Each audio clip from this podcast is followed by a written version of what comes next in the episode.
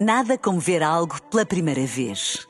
Porque às vezes, quando vemos e revemos, esquecemos-nos de como é bom descobrir o que é novo. Agora imagine que viu o mundo sempre como se fosse a primeira vez. Zais. Veja como se fosse a primeira vez. Horas 5 nos Açores. Na rádio, no digital, em podcast. Música para sentir, informação para decidir.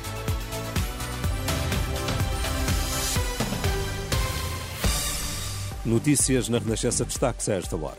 Mais constrangimentos na saúde, quase metade das urgências do país com limitações na próxima semana.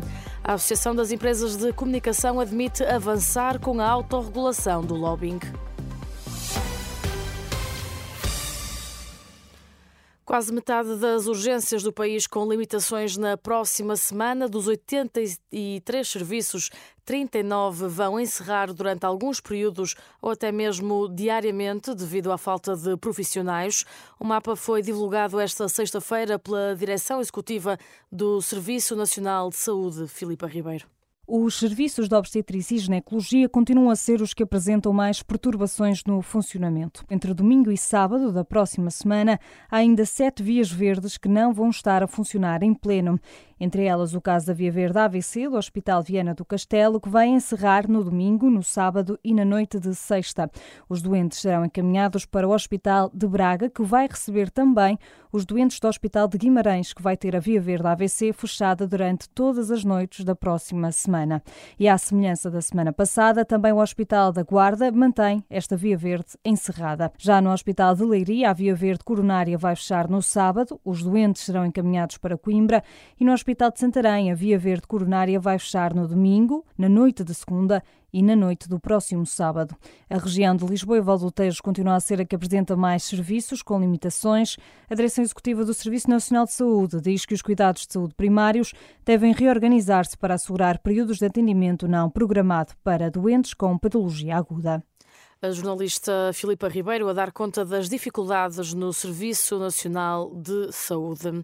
A Associação Portuguesa das Empresas de Comunicação admite avançar com a autorregulação do lobbying se o legislador não retomar a regulação.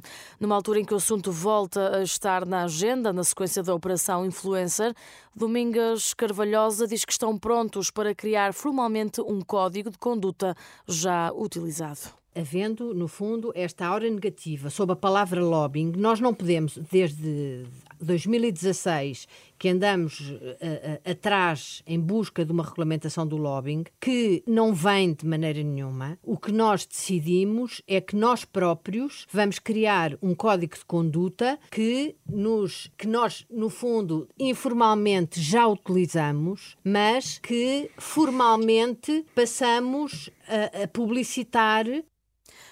a presidente da Associação Portuguesa das Empresas de Comunicação. O lobbying é o tema em debate na edição deste sábado do Em Nome da Lei, um programa da jornalista Marina Pimentel, que é emitido depois do meio-dia.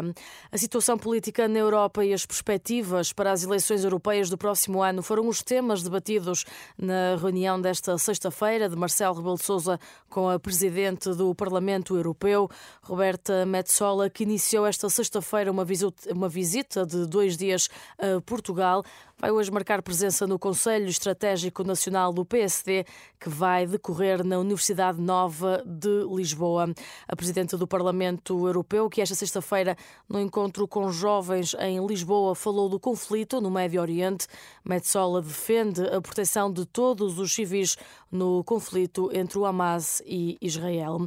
E o Primeiro-Ministro vai anunciar hoje na Cimeira do Clima 5 milhões de euros para o Fundo de Financiamento de Perdas e Danos.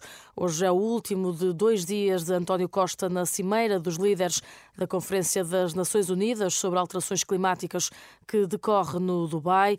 Depois da intervenção, o Primeiro-Ministro irá participar numa mesa redonda sobre mitigação das alterações climáticas.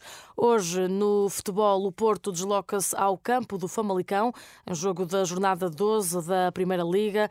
O treinador dos Azuis e brancos, Sérgio Conceição, antecipa um jogo difícil, mas está confiante na vitória. Já o técnico do Famalicão, João Pedro Sousa, promete manter a mesma forma de estar perante o Porto. As duas equipas têm encontro marcado às seis da tarde, um jogo com acompanhamento ao minuto em rr.pt.